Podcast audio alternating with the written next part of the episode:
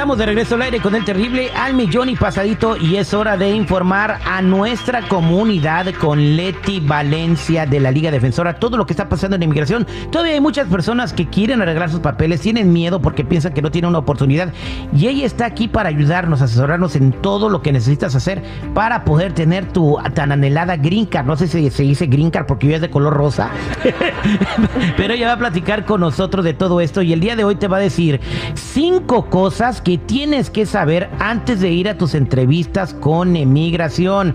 Porque si no sabes una de estas cinco cosas, puede que llegues ahí y te cargue el payaso, porque ahí está Chucky, está eso y está el platanito listos para cargarte. Mi querida Leti, ¿cómo andamos? Hola Terry, bien, gracias a Dios, aquí encantada de estar contigo y de poder platicar con el público sobre este tema que es tan importante que puede generar muchísima inquietud cuando alguien recibe ese aviso que tiene que presentarse en frente de un juez de inmigración yo sé que ustedes van a sentir muchísimo miedo, pero lo peor que puedan hacer es no presentarse. Así que hoy vamos a aclarar algunas dudas de todo lo que usted tiene que hacer para estar bien preparado ese día.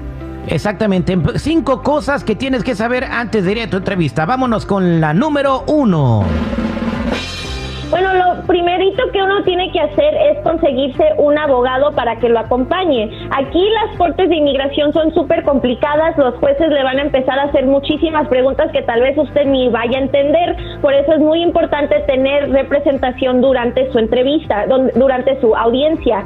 Otra cosa que tiene que saber es que los el gobierno no le va a dar un abogado gratis, así como lo hacen en las cortes criminales. Aquí usted tiene la tarea de buscar un abogado y llevarlo ese día de su audiencia. También otra cosa que es muy importante es que muchas personas pues dicen, Terry, yo no me voy a presentar porque allí mismo van a deportar. No es así. Usted tiene que presentarse para que lo vayan a dejar quedarse en los Estados Unidos. Ese día no lo van a deportar, sino que el juez le va a preguntar si tiene forma de solicitar un alivio migratorio para que usted se pueda quedar aquí en los Estados Unidos. Bien, vámonos con la número dos.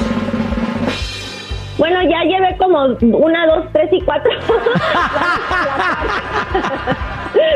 ok, ¿qué más entonces? es que dijimos cinco cosas que debes de saber. Yo pensé que esa era la número uno, pero hiciste un licuado. Allí, las aventé todas juntas, pero ahí va la cuarta y la quinta. Eh, tiene que ir bien preparado. Lo que hace un abogado de inmigración es decirle cómo contestar ciertas preguntas. Así que un abogado los va a preparar para que ese día, aunque le vaya a llegar los nervios, pues no vaya a trabarse. Y la, la quinta, el quinto consejo que les voy a dar es que tengan manera de presentar una defensa. Así que si usted tiene hijos ciudadanos, si está casado con un ciudadano, un residente, si ha sido víctima de un crimen violento o si quiere solicitar el, asilo, bueno, aquí es donde usted va a presentar esta defensa. O un abogado le puede hacer una asesoría para ver cuál defensa, cuál estrategia sería la mejor el día de su audiencia. Eh, como, eh, dame un ejemplo por, de algún caso que hayas tenido. Bueno, eh, hay muchas personas que tenemos aquí en la Liga Defensora, muchos clientes que ahorita no tienen manera de solicitar un alivio migratorio porque nunca han sido víctimas de un crimen, no tienen ningún caso para el asilo y no tienes familiares que los puedan peticionar. Aún así se puede hacer algo que se llama cerrar tu caso administrativamente para que el juez no te vaya a deportar, pero tampoco te vaya a dar un beneficio de inmigración. Simplemente cierran tu caso y lo guardan para que cuando, en algún futuro tengas manera de solicitar algún alivio, bueno, nomás le dices al juez que ya tienes manera de abrirlo y luego te pueden ah, asesorar tu caso. Exactamente, entonces ven, no todo está perdido, hay esperanzas, por favor, búsquense ciudadanos y ciudadanas de los Estados Unidos.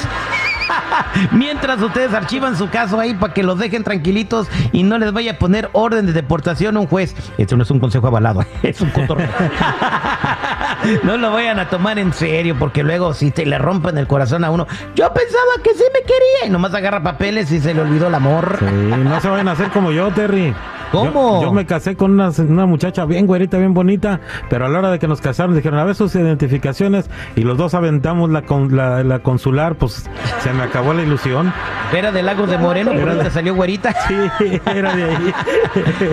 pues ahí está. Entonces, hay maneras de solicitar eh, sus documentos. Ya saben lo que tienen que hacer antes de ir a una entrevista. Quedó todo muy claro. Yo creo, ¿te quedó alguna duda, Chico Morales? No, la verdad está todo bien claro, gracias.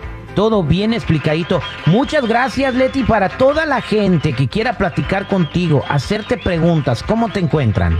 Bueno, me pueden llamar al 1-800-333-3676, 1-800-333-3676. La consulta es completamente gratis. 1-800-333-3676. Ella es Leti Valencia de la Liga Defensora.